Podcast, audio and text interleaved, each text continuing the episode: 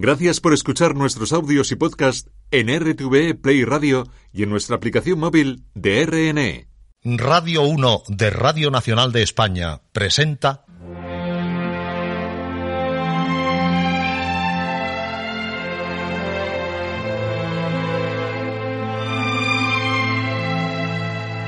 Historias.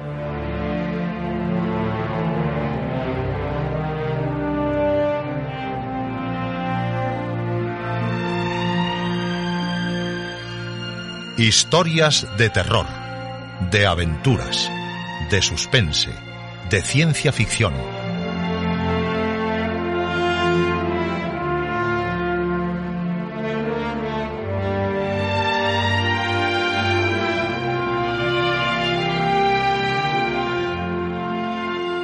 Un programa escrito y dirigido por Juan José Plans.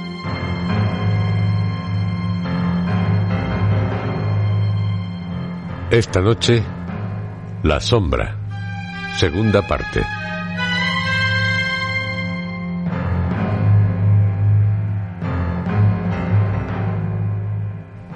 Esta es su noche, la noche de cuantos desean vivir las más increíbles historias, como las historias de este programa, historias.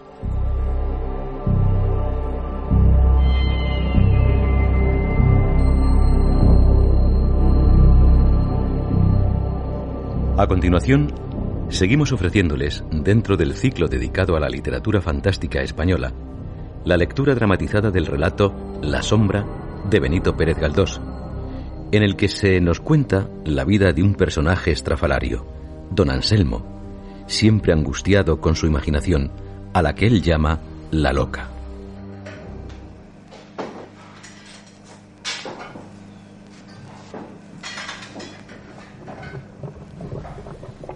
El doctor continuaba mirando aquel diabólico aparato, con ese abandono o negligencia que se pintan en el semblante cuando el pensamiento está muy lejos del sitio en que se fija la vista. Creeríase que le importaba poco el resultado de tal experimento y que no le había de dar ningún disgusto la verdad científica que con el líquido circulaba por el tubo. Pero, ¿cómo se ha dedicado usted a la química? Le dije, seguro de que el sabio no daría contestación categórica. para atar la loca, para contenerla y obligarla a que no me martirice más. Yo necesito estar siempre ocupado en algo. La lectura me distrajo un poco, pero al fin llegué a cansarme de leer. Hace poco vi en ciertos libros cosas que me llamaron la atención y no comprendí. Voy a ver lo que es eso, me dije. Yo necesito meterme en experimentos. Compré esos trebejos y me puse a soplar y a observar. Una nomenclatura y un manual me han bastado para distraerme unos días. Pero aquí no hay nada más que un pasatiempo. Cultivo la curiosidad, aunque sin fruto positivo. Que nadie espere de esto ningún adelanto científico. La verdad es que mientras caliento mi máquina y descompongo esos aguachirles, no pienso en otra cosa. Y así me va, tal cual. La loca. Siempre la loca. La verdad es que la imaginación, a quien con mucha propiedad llama usted de ese modo, si usted la sujetase un poco, lejos de atormentarle, podría ser fuente fecundísima de creaciones, cuya importancia usted más que nadie puede conocer. ¿Por qué no se ha dedicado a las artes? Para el cultivo de las artes se necesita una imaginación cuya ardor y abundancia se contenga en los límites naturales, una imaginación que sea una facultad con sus atributos de tal y no enfermedad, como en mí, aberración, vicio orgánico. Esa preciosa facultad, aunque exuberante en algunos, no llega a dominar al individuo hasta el punto de imponerle una segunda vida. No es como en mí, la mitad completa de la naturaleza. Yo no sé por qué vine al mundo con esta monstruosidad. Yo no soy un hombre, o más bien dicho, soy como esos hombres repugnantes y deformes que andan por ahí mostrando miembros inverosímiles que escarnecen al Criador. Mi imaginación no es la potencia que crea, que da vida a seres intelectuales organizados y completos. Es una potencia frenética en continuo ejercicio. Está produciendo, sin cesar, visiones y más visiones. Su trabajo semeja al del tornillo sin fin. Lo que de ella sale es como el hilo que sale del vellón y se tuerce. Es girar infinito sin concluir nunca. Este hilo no se acaba y mientras yo tenga vida, llevaré esa devanadera en la cabeza, máquina de dolor que da vuelta sin cesar. Es verdad, dije maquinalmente, admirado de que en su locura hubiera podido expresar tan bien y de un modo tan pintoresco el deplorable estado de su cabeza. Desde niño vengo padeciendo los estragos de mi imaginación. Ella en 50 años me ha hecho vivir 300. Sí, las falsas sensaciones que yo, aunque apartado del mundo, he experimentado en mi vida, suman las vidas de seis hombres. He vivido demasiado, porque la fantasía ha puesto en mi tiempo millones de días. Vamos, dije para mí mientras hacía con la cabeza una respetuosa señal de sentimiento. Ya te engolfaste en tus manías y eres hombre perdido por esta noche. Eh, soy muy desgraciado. El más desgraciado de los hombres. Mis desdichas no tienen igual en el mundo, ni se parecen a nada de lo que leemos. Otros hombres son mortificados dentro de su naturaleza, mientras yo me salgo en esto de la ley común de los dolores humanos, porque soy un ser doble. Yo tengo otro dentro de mí otro que me acompaña a todas partes. Y me está siempre contando mil cosas que me tienen estremecido y en estado de perenne fiebre moral. Y lo peor es que esta fiebre no me consume como las fiebres del cuerpo. Al contrario, esto me vivifica.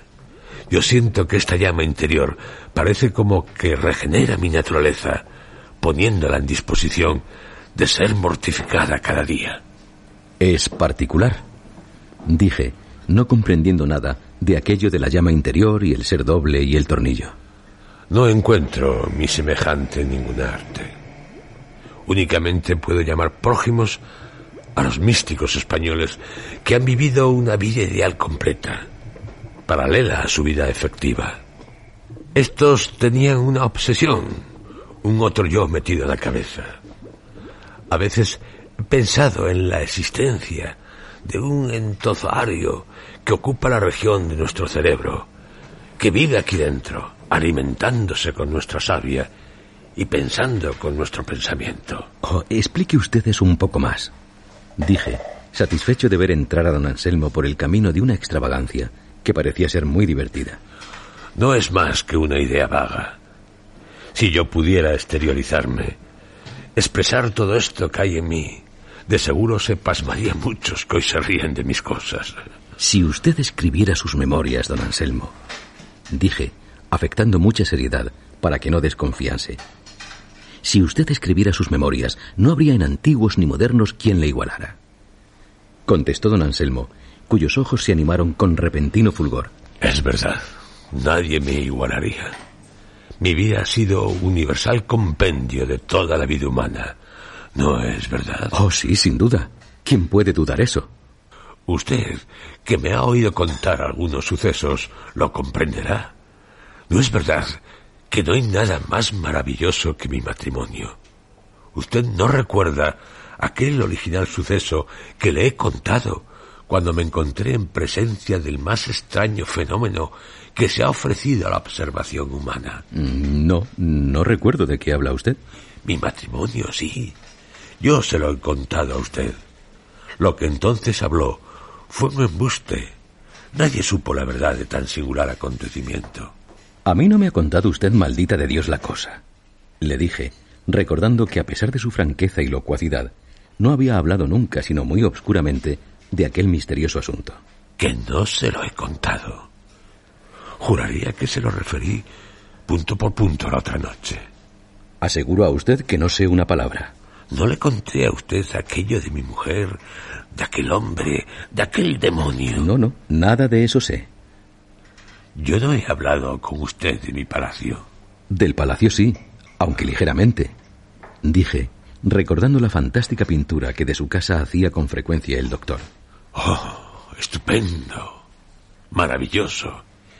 Mi padre tenía un grande amor a las artes. ¡Qué preciosidades! ¡Qué joyas! Sí, debía de ser magnífico. Repetí, para incitarle a hablar y recrearme en el desborde siempre majestuoso de su verbosidad fecunda. Aún me parece que estoy allí. Veo a mi mujer andando lentamente y con majestad, como ella andaba. Entrar allí, cerrar la puerta. Me figuro que siento el ruido de sus vestidos al caer, el sonido de su grueso collar de ámbar al ser puesto en el platillo del guardajoyas. Oh, siga, siga usted. La medianoche es fecunda en imaginaciones. Ella pasaba por delante de mí, dejando como un rastro de luz. Yo no dormía porque estaba alerta, siempre con el oído atento a aquella voz abominable. ¿A la voz de Elena? No, no. A la voz de... La sangre corrió de su herida. La señora estaba herida, sin duda. No, él. Lo cual no impedía que me mostrara su infame sonrisa y su mirada de demonio. Veo que ese es asunto complicado. ¿Anda en él alguna persona de quien yo no tengo noticia? Sí, usted le conoce. Todos le conocen. Anda por ahí. Yo le veo todos los días. Hace pocas noches estuvo aquí. ¿Quién? Ese. Pero voy a contárselo a usted formalmente. Lo dijo como quien se decide, después de dudar mucho tiempo, a hacer una importante revelación. Usted oiría hablar entonces de mi esposa, de mí, oiría mil necedades que distan mucho de la verdad. La verdad pura es lo que voy a contar ahora.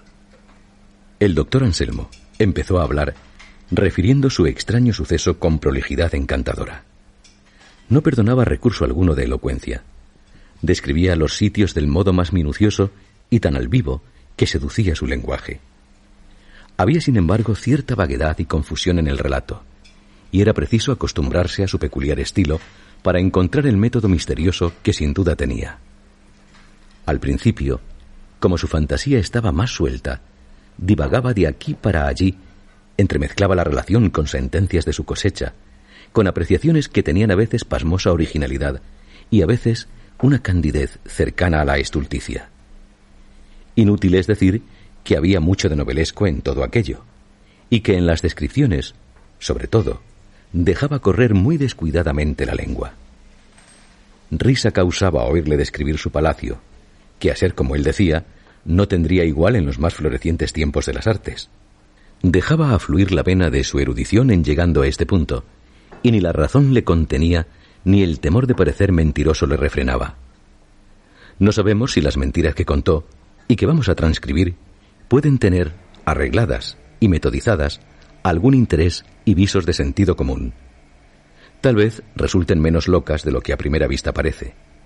Tal vez aparezca un rayo de lógica en ellas si se las considera como creación metafísica. Tal vez, sin saberlo el mismo doctor, había hecho un regular apólogo sacado del más amargo trance de su vida, y él, sin sospecharlo siquiera, al agregar a su cuento mil mentiras y exageraciones, había producido una pequeña obra de arte propia para distraer y aún enseñar.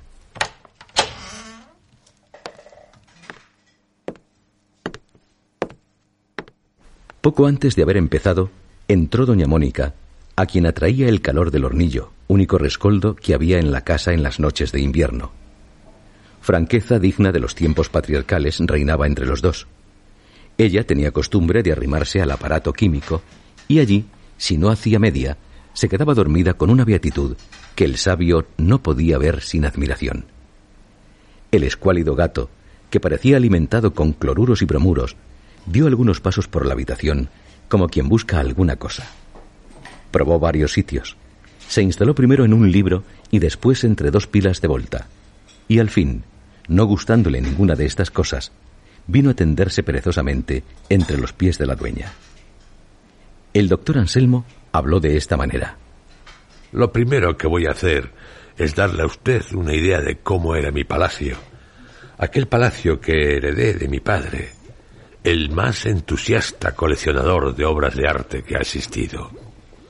Comprenderá usted, al conocer por mi relato aquella vivienda, que bien podía esperar la felicidad que en tales medios tuvo de satisfacerla, y al mismo tiempo le causará asombro que yo, joven, rico, dotado, aunque me esté mal el decirlo, de cualidades apreciables, fuera el más desgraciado ser de la tierra. Yo me casé muy a gusto, me casé satisfecho, lleno de entusiasmo, enamorado como un mozalbete. Mi mujer habitó conmigo aquella casa hasta que murió. Verá usted cuántas cosas pasaron en tan pocos meses. Qué inquisición, qué tormentos, qué horrible tortura moral. Mi casa estaba construida muy misteriosamente. Al exterior no aparentaba nada de notable, pues no era más que un caserón de estos que han quedado en Madrid del siglo pasado. Interiormente estaban todas sus maravillas. Como los alcázares de los árabes, fue construida por un gran egoísmo o una extremada reserva. Mi padre realizó allí un sueño, expresó todo lo que sabía o todo lo que había soñado. No sé qué medios empleó para ello, ni qué artífices trabajaron en la obra. Parecía más bien cosa forjada por fuerzas superiores, obra salida de las entrañas de la tierra al empuje de una voluntad diabólica. Examinada detenidamente, se veía allí como la historia y el proceso del arte en todos los tiempos. Mi padre era gran admirador de la antigüedad y había querido representarla allí. Más que un delirio de un poderoso, era su casa la realización de un sueño de artista, delirio simbolizado en la opulencia, verdadera estética del millón. El jaspe, estatuas, los relieves, las líneas entrantes y salientes, las molduras y reflejos, la tersa superficie del mármol del piso que proyectaba a la inversa la construcción toda, la concavidad mitad sombría, mitad luminosa de las bóvedas, la comunicación de las arquerías, el corte geométrico de las luces, la amplitud, la extensión, la altura, deslumbraban a todo el que por primera vez entraba en aquel recinto. A medida que se avanzaba, era más grandioso el espectáculo y se ofrecían a la contemplación espacios mayores y más bellos. Cada arquería abría paso a otro recinto. Se entrecortaban sus cornisas, engendrando en sus choques curvas más atrevidas.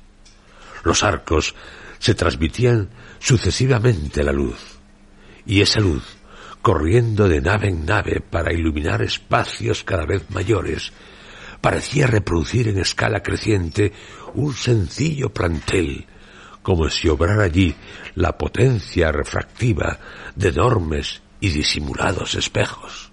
Bueno, debía de ser eso, dije, en un instante en el que el doctor se detuvo para tomar aliento. No he hablado todavía más que del vestíbulo. Lo demás, pues... Pues si esto no es más que el vestíbulo, lo demás será cosa tan bella que excederá a todo encarecimiento. Observé, sin poder contener mi asombro, al ver que las mentiras e hipérboles de mi amigo no tenían límite y superaban a todo lo que en las cabezas más extraviadas y llenas de necedad estamos acostumbrados a ver. Internándose, se veía que la arquitectura antigua dominaba allí, variando sus más hermosos estilos. El decorado era cada vez más bello, sin que la profusión perjudicara la pureza y armonía. Primero, se reflejaba allí toda la graciosa sencillez de los antiguos templos de Atenas. Las mismas formas adquirían después esbeltez y gallardía, modificadas por la mano del arte jónico. Más adelante, la monótona tersura del mármol desaparecía entre los colores del jaspe. El dorado brillaba entre los acantos del capitel corintio, en las dentículas y en las grecas. La figura humana principiaba a manifestarse en las claves del arco, en los relieves triangulares de las pechinas, en los monstruos híbridos que galopaban sobre el friso, en las cabezas de sátiro, en las máscaras grotescas cuyas bocas, contraídas por la hilaridad anacreóntica, vomitaban flores y festones. Más allá, las hijas de la caria soportaban el arquitrabe, adornado con severidad, y ya la figura humana aparecía completa en el muro.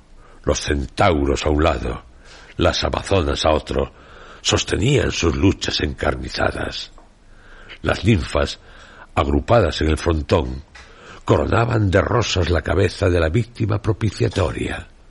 Los atlantes sostenían encorvados el techo, mientras en los relieves se desarrollaban, magníficamente esculpidas, las fábulas, todas de los grandes desfacedores de agravios de la Grecia, Hércules y Teseo.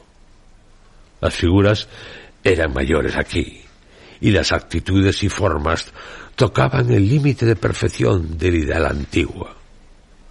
Todas las figuras eran divinas, desde Prometeo a Deyanira.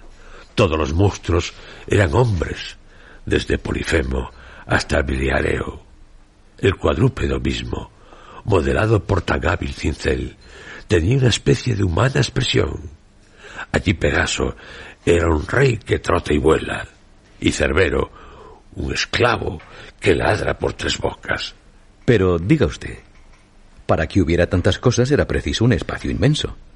Le dije, picado ya de las enormes bolas que me quería hacer tragar el bueno de don Anselmo, y deseoso de hacerle comprender, por si quería burlarse de mí, que no era tan crédulo para embucharme aquella máquina de desatinos. La verdad era que ya estaba mareado con la pomposa descripción de columnas, jaspes, cariátides y otras mil baratijas engendradas en la mente de mi amigo. Yo sabía, por lo que oí referir a algunos viejos, que el tal palacio no tenía de particular más que algunos cuadrejos, algunos vasos y dos o tres estanterías vetustas que el padre de don Anselmo había comprado en una almoneda. No podía menos de extrañar que a la riqueza artística del palacio diera tales proporciones el alucinado narrador. Hícele algunos argumentos, extrañado de que aquí en Madrid existiese tan copioso caudal de obras de arte. Pero él no se dio por entendido y siguió en sus trece. En lo que parecía ser centro del edificio y bajo elevadísima bóveda, veíanse innumerables obras de estatuaria. Había grupos representando los hechos más famosos de la fábula helénica y figuras típicas de incomparable hermosura, significadas con los nombres de las divinidades que tienen atributos y representación más generales. Con los desastres de Ayas y Oileo y los horrores de Tántalo y Prometeo, formaba juego una serie de esculturas que expresaban las aventuras igualmente célebres del don Juan del Olimpo. Las pobres víctimas de su intemperancia eran gallardísimas figuras en quienes se podían ver los efectos de una misma pasión, con rasgos distintos según el distinto aspecto con que se les presentaba el burlador inmortal. Todas eran igualmente bellas, sin que Europa se pareciese en nada a la tona. Ni Leda tuviera semejanza alguna con Semele.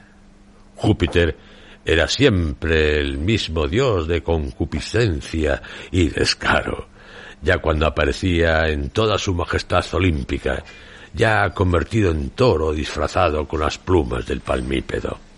¿Qué diablo de Júpiter? Ese señor no perdonó casada ni doncella.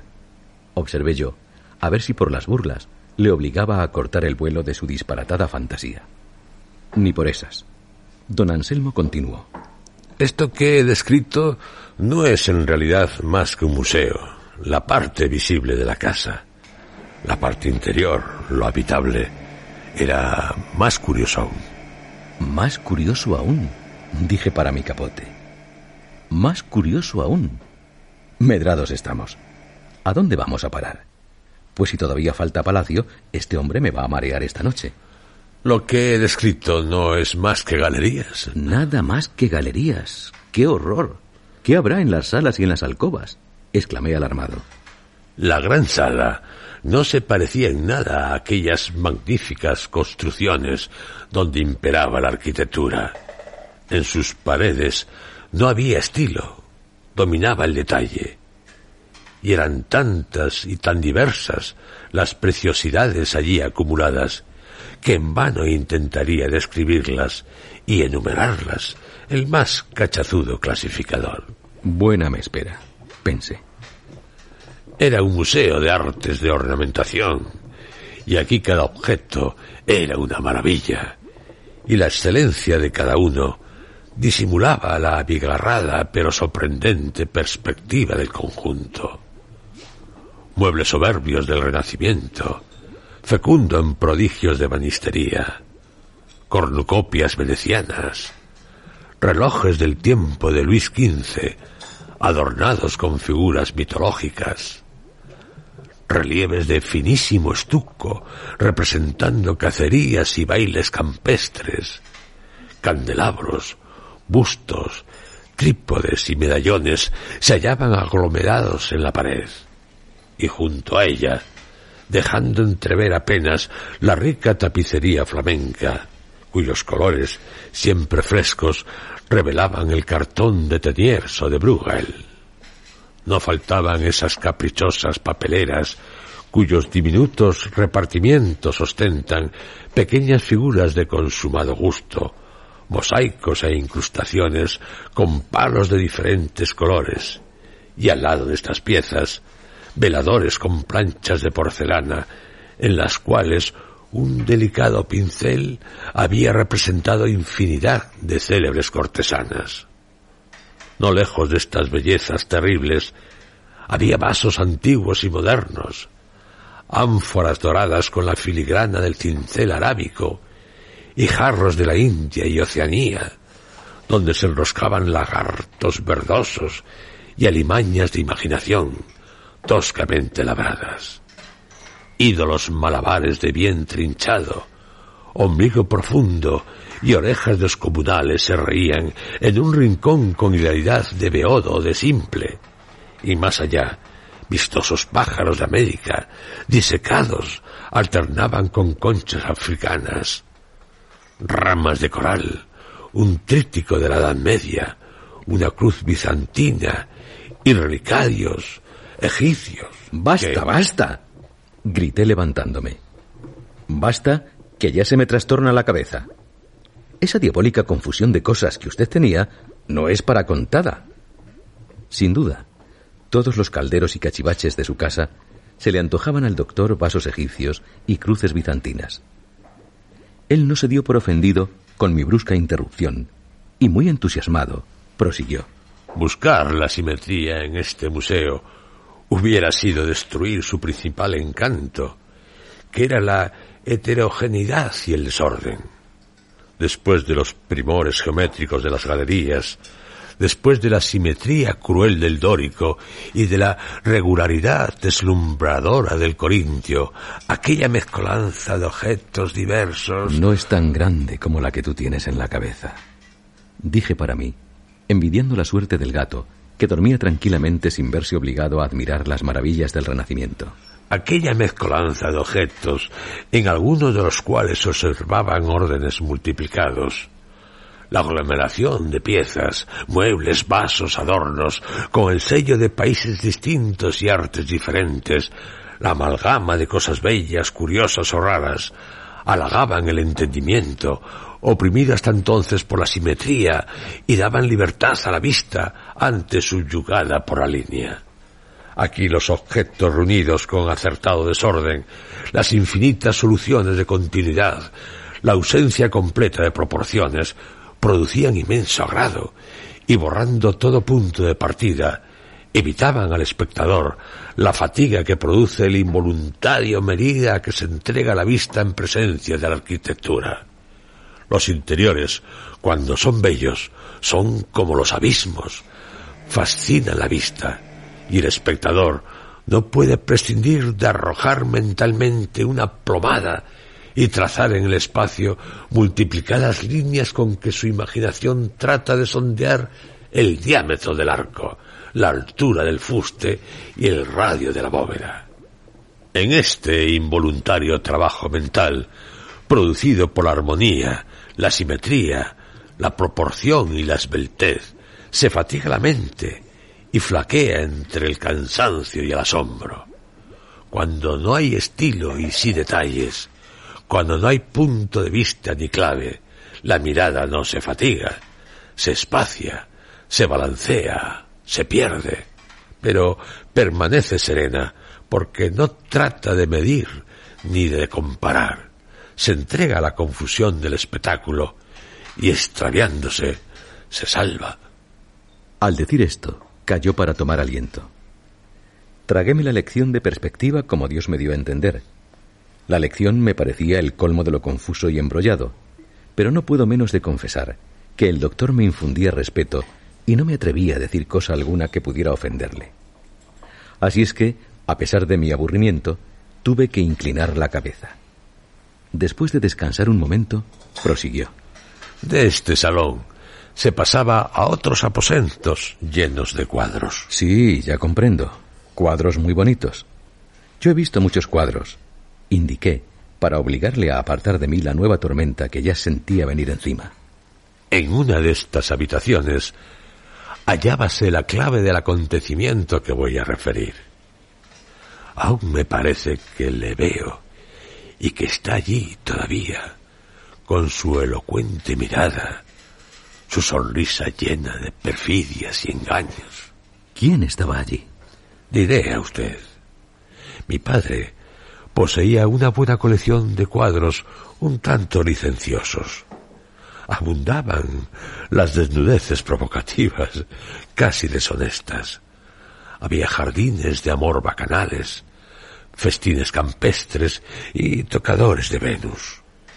El fundador de tal galería fue gran epicurio y gustaba de recrearse en aquellos mudos testigos y compañeros de sus orgías. Entre estas pinturas había una que sobresalía y cautivaba la atención más que las otras.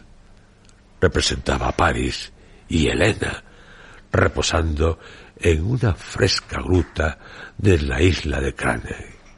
Hermoso era el rostro de la mujer de Menciao, pero el del joven troyano era más hermoso aún. Habíale dado tal animación el pincel que parecía que hablaba y que infundía a Elena sus pérfidos pensamientos. Siempre creí ver algo de viviente en aquella figura, que a veces, por una ilusión inexplicable, parecía moverse y reír. A todos impresionaba, y especialmente a mí. Recuerde usted quién esto, para que no le sea difícil comprender la narración que va a seguir. Voy a contar la espantosa historia. Con que en este cuadrito de París comienza la historia. Debe de ser bonita. Ahora verá usted. Yo me casé. Mi mujer vivía allí conmigo. Cuánto la amaba. Al principio asaltábame el sentimiento de que mi vida sería corta y apenas podría disfrutar de tanta felicidad. Pero al poco tiempo de casado me entrado melancolías, di en cavilar. Yo soy un cavilador sempiterno. Adoraba a mi esposa y tenía celos hasta del aire que respiraba. Ya empieza a embrollar el asunto, dije entre mí. El casamiento, el cuadro de París, el amor caviloso que tenía usted a su esposa. Esto es más confuso que el salón de antigüedades. Y en verdad, ya me pesaba haber provocado la enfadosa relación del doctor en la cual no encontraba interés alguno. Digresiones, extravagancias, a esto se reducía todo. Me resigné, sin embargo, a escuchar. Hubo en los primeros días de mi matrimonio momentos de inefable felicidad. Me creí elevado, espiritualizado, loco. Sentía como una inflamación cerebral e impulsos de correr, gritar, hablar a todo el mundo. Mas de pronto caía en el abismo de mis cavilaciones, sumergiéndome en mi propia tristeza. Nadie me hacía decir palabra. Tenía clavada en el pensamiento mi idea, mi tormento. No sabe usted lo que era. ¿Qué he de saber yo por mis pecados? Oh, era que yo pensaba. Un día entré tarde en mi casa. Entré y vi. exclamó, cerrando los puños, inflamado el rostro y con un vivísimo fulgor en sus ojos. El doctor se paró un momento, absorto, ocultando la cabeza entre las manos, y permaneció un rato en silencio. Este silencio me permitió un momento de descanso, y miré en derredor mío, donde todo era tranquilidad. Un gruñido sordo turbaba el silencio de la habitación. Era doña Mónica, que roncaba, la cabeza como enterrada en el pecho, libre de cuidados, feliz, dando rienda suelta a su espíritu, que volaba libremente quién sabe por dónde.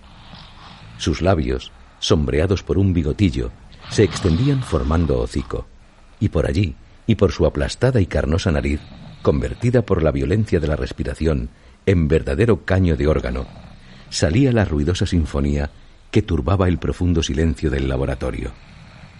El doctor, alzando de nuevo la cabeza, continuó.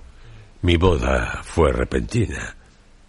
No habían precedido esas relaciones íntimas, furtivas, que enlazan las almas moralmente antes de ser atadas las personas por el nudo religioso y civil. Yo no había sido su novio, y aquello fue más bien cosa concertada por los padres, guiados por la conveniencia que unión espontánea de dos amantes que se cansan de la vida platónica. Nos casamos no muchos días después de habernos conocido. Y de aquí creo yo que provinieron todos mis males.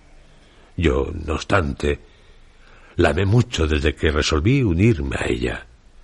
Pero llegó el día, y no sé por qué, creí ver en su semblante más bien las señales de la resignación que las de la alegría, lo que me contristó sobremanera y me hizo meditar. Mas cuando vine a sospechar se habría hecho mal, ya estaba casado. Esto no impidió que tuviera momentos de felicidad, como antes he dicho, pero pasaban rápidamente, dejándome después sumergido en mis meditaciones. ¿Sabe usted cuál fue el tema de mi eterno cavilar? Pensaba de continuo en mi esposa, sospechando de su fidelidad para lo futuro. Esta idea se clavó con tanta tenacidad en mi cerebro que no me dejaba reposar. Me ocurrió que debía ser un tirano para ella, encerrarla, evitar todas las ocasiones de que pudiera engañarme. A veces fijaba mis ojos en los suyos y quería leerle el pensamiento. El asombro con que ella veía estas cosas mías, precisamente al poco tiempo de casados, no es para referido. Por último, empezó a tenerme miedo. Y a la verdad, yo lo infundía a cualquiera con mi siniestra austeridad y reconcentración. Pugnaba por echar de mí aquella idea. Llamaba a la razón, pero ésta parecíame a veces más loca que la fantasía. Y entre las dos me llevaban al último grado de tormento. ¿Pero en qué se fundaba usted, hombre de Barrabás, para esa descabellada sospecha? Le pregunté, buscando un rayo de lógica en las cavilaciones del doctor Anselmo. En nada positivo, por de pronto. Luego verá usted. Ella me tenía miedo. Yo lo conocía. Pero esto es inexplicable. Usted no puede comprenderlo. Y en efecto, nada comprendía de semejante jerigonza de aquellos hechos en que todo era confusión. Nada puede usted comprender por ahora, sino después, cuando le explique todo lo que me pasó. Un día estaba ella en esa habitación que he descrito últimamente. Hallabas en pie, delante del magnífico lienzo de Paris y Elena de que hablé a usted. ¡Qué hermosa figura! dijo señalando a Paris. Sí, repliqué yo, mirándola también. Y los dos contemplamos un rato la belleza singular del incomparable mancebo. Después ella se marchó, y yo tras ella. Cada vez entiendo menos, dije para mis adentros. Esto que acabo de contar explicará un poco mi sorpresa, mi terror, cuando una noche entré en casa y vi que... ¿Pero qué? Pregunté, deseando saber lo que vio el doctor alucinado. Para que usted se haga cargo bien de esto, debo ponerle en antecedentes de muchas cosas que influyeron mucho en el nunca visto estado de mi espíritu. Aún recuerdo su alcoba, iluminada por misteriosa luz. Entro y veo allí sus ropas arrojadas en desorden, sus joyas. Presto atención y siento el ruido de su aliento. Me acerco, tomo con trémula mano la cortina del lecho la levanto. La veo.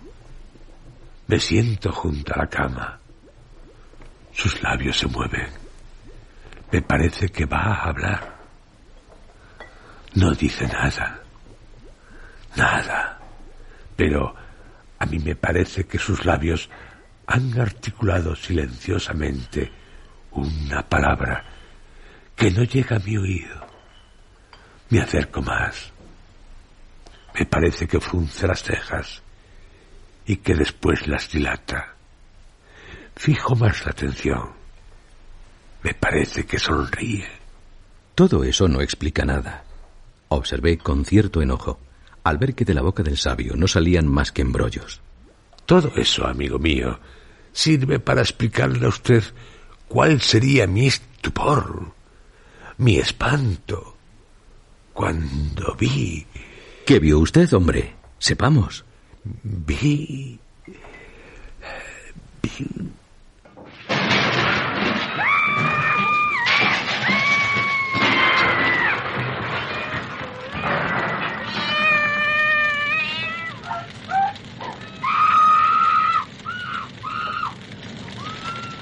El doctor no pudo continuar, porque un ruido instantáneo, horroroso, una detonación tremenda, resonó en la habitación y claridad vivísima, rojiza, infernal, nos iluminó a todos.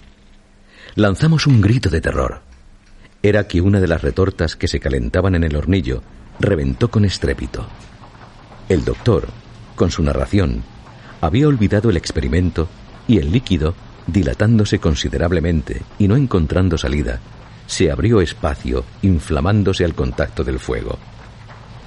Hubo un instante en que aquello parecía un infierno y todos unos demonios.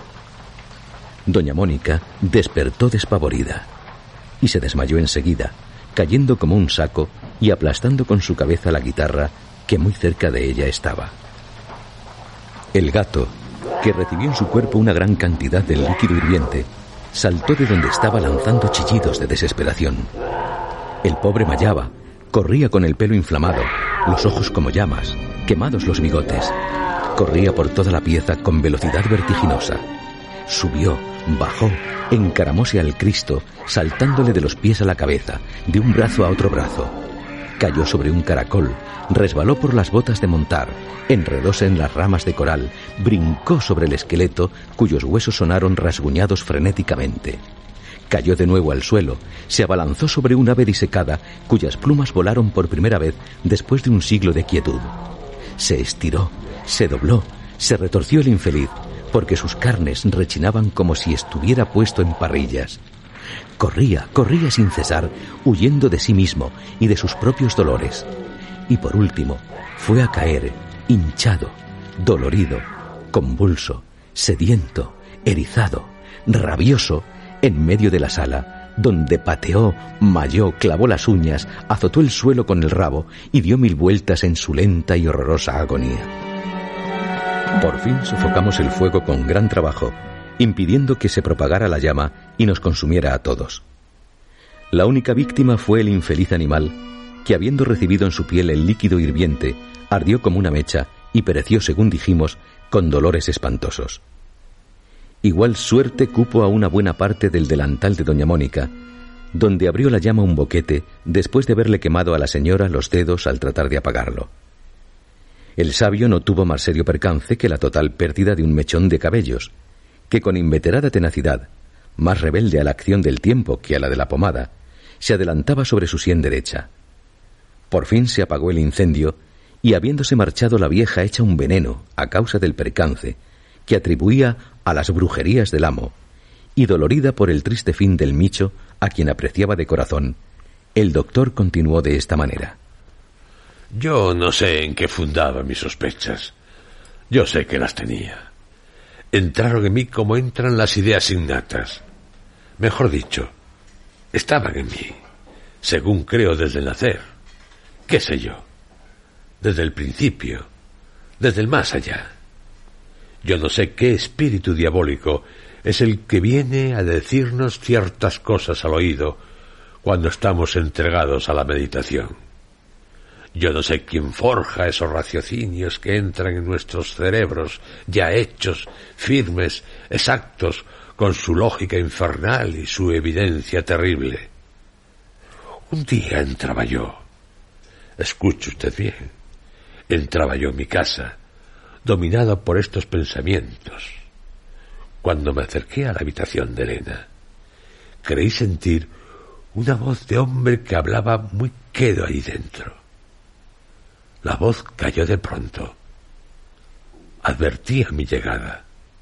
Después me pareció sentir pasos precipitados, como quien huye, procurando hacer el menor ruido posible. No puedo dar idea del repentino fudor que se apoderó de mí. Me cegué. Corrí, me abalancé a la puerta, la empujé fuertemente, la abrí de un golpe, con tanto estrépito, que las paredes estremecieron con esa convulsión intensa de los edificios cuando los combate la tempestad o tiembla la tierra en que están cimentados. Terribles fuerzas tiene usted, dije irónicamente reparando cuán poca semejanza había entre mi desdichado amigo y el tipo que de Sansón nos hemos figurado. Sí, la puerta se abrió y Elena se presentó ante mí despavorida, trémula, con tan marcadas señales de espanto que me detuve sobrecogido yo a mi vez. Mi primera mirada escudriñó la habitación en un segundo. No había allí ningún hombre. La ventana no estaba abierta. La puerta interior cerrada también. Era imposible que en el instante que me dio entre el ruido de la voz y mi entrada pudieran ser echadas las llaves y cerrojos, no habiendo tiempo material tampoco de que una persona saliese por la puerta o saltara por la ventana. Registré todo. No vi nada. Pero yo había oído aquella voz. Estaba seguro de ello. Y no era fácil que me convencieran de lo contrario ni la evidencia de no encontrar yo hombre alguno, ni las ardientes protestas de Elena, que en su dolor halló palabras bastante fuertes para increparme y me llamó visionario y loco. Júrome que estaba sola, que al entrar yo de aquella manera creyó morirse de miedo y que no podía explicarse mi conducta sino por una completa alteración de mis facultades intelectuales. Qué extrañas ideas, dije yo, considerando cuál debía de ser el terror de aquella infeliz al ver entrar repentinamente a su marido, furioso y extraviado, asegurando que había oído la voz de un hombre dentro de la habitación. Extrañas, sí, pero cada vez más vivas y más claras. Yo no podía desechar mi idea, la impresión que mi oído había hecho la voz era tal que aún me dura, y entonces solo dudando de mi existencia, solo creyendo que yo no era persona real, podía tomar aquello por ilusión. No lo era ciertamente, y mucho más me confirmé en ello cuando a la noche siguiente... Pobre mujer. ¿Qué noche? Sin duda volvió usted a hacer la noche siguiente otras atrocidades por el estilo. Sí, a la noche siguiente presencié un fenómeno que ya me quitó la esperanza de ver claro en aquel asunto. Lo que me pasó, amigo, excede ya los límites de lo natural. Y aún hoy es para mí la confusión de las confusiones. Entré en mi casa y vagué largo rato solo y abstraído por aquellos salones donde todo me causaba pesadumbre y hastío. Pasé por aquella sala que he descrito, donde se hallaba el cuadro de Paris y Elena, y me lee de asombro al ver. Es el fenómeno más estupendo que puede concebirse. La figura de París no estaba en el lienzo. Creí equivocarme. Me acerqué, toqué la tela, encendí muchas luces, miré, remiré. La figura de París ahí había desaparecido. Estaba sola Elena y la expresión de su cara había cambiado por completo, siendo triste y desconsolada la que antes aparecía satisfecha y feliz. Qué infernal pintura era aquella en que una figura se evaporaba, se borraba, se iba como si tuviera cuerpo y vida. No podía yo dejar de contemplar el maldito cuadro y decía, pero ¿dónde está ese diablo de hombre?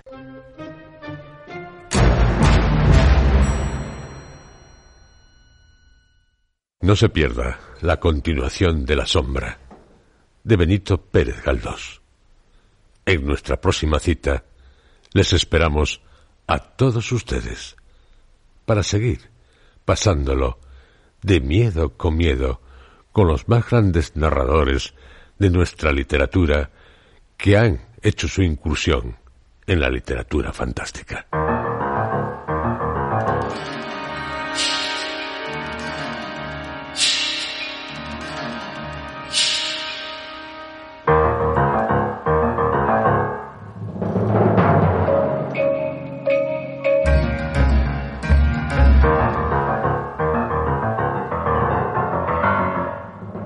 Escuchado ustedes dentro de la serie Historias.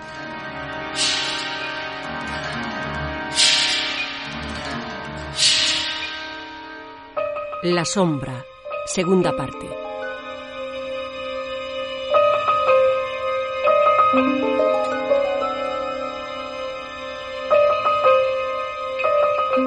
Este capítulo ha sido interpretado por Juan José Plans, José Antonio Ramírez y Luis Alonso Carrasco.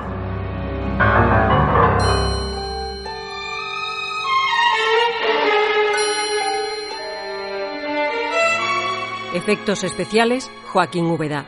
Realización técnica, Adolfo Abarca, Juan María Romero y Javier Hernández. Dirección, Juan José Plans.